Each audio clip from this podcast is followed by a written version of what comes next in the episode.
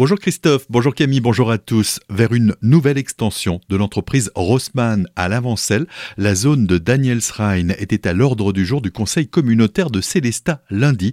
Un terrain de 7 hectares situé sur le banc de Kinsheim sur une parcelle voisine de l'entreprise doit être vendu aux spécialistes de la fabrication d'emballages en carton ondulé.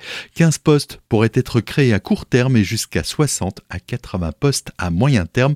Olivier Solaire, président de la communauté de communes de Célestat, S'exprime sur le sujet au micro de Solène Martin. L'idée, c'est de développer un nouvel outil de production sur cette zone du Danielsrhein pour permettre à l'entreprise de s'étendre et finalement adapter cette aire économique par rapport à ses besoins exclusifs. Donc, euh, le conseil communautaire a donné la possibilité au syndicat du Danielsrhein de céder le foncier à l'entreprise Rossmann pour qu'elle-même aménage le site et non pas la communauté de communes qui l'aménagerait et qui ensuite revendrait le site aménagé à l'entreprise. Ça évite du travail, ça évite des démarches administratives, c'est plus rapide, plus économique et finalement ça permettra aussi à l'entreprise de ne pas quitter les lieux. On garde la structure en Alsace, le siège est en Alsace, autant que cette entreprise leader de notre territoire puisse s'y développer. Des préconisations ont tout de même été relevées pour préserver la possibilité d'une éventuelle réutilisation de la voie ferrée Célestat bois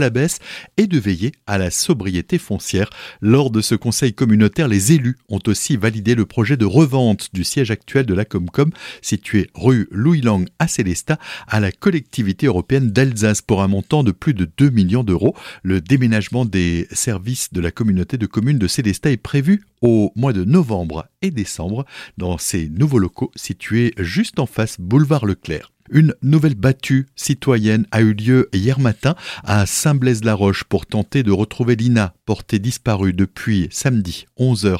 L'adolescente de 15 ans est introuvable depuis qu'elle a quitté son domicile à Plaine pour rejoindre Strasbourg. 380 personnes étaient présentes sur place.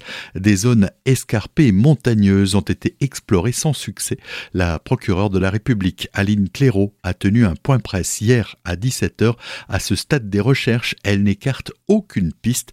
Deux témoins auraient vu la jeune fille samedi matin sur le trajet de la gare. Son téléphone a cessé d'émettre depuis 11h22 samedi. Il n'a pas été retrouvé d'ailleurs et les caméras de surveillance du train ont montré que l'adolescente n'a jamais pris le TER pour Strasbourg. Les étangs du secteur doivent à présent être sondés dans les jours à venir. Tatou, concerts et autres spectacles et ateliers sont organisés ce week-end du côté d'Emmaüs, Chervillers. C'est à l'occasion de la troisième édition du festival Compagnon d'encre. De nombreuses activités seront proposées au public, le tout en accès libre.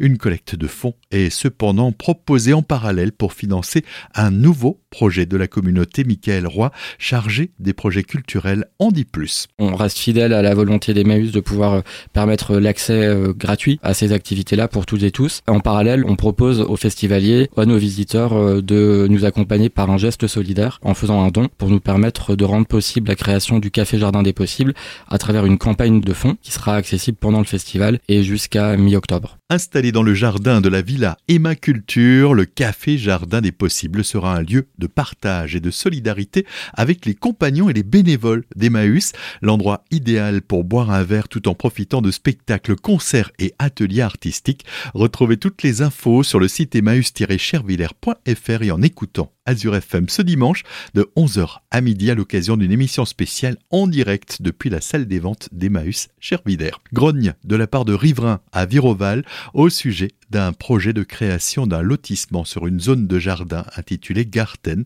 Après une pétition ayant recueilli 600 signatures, une casserolade en janvier dernier, l'association Viroval Terre Durable donne rendez-vous aux riverains et aux sympathisants sur le lieu du projet samedi de 10h à 17h.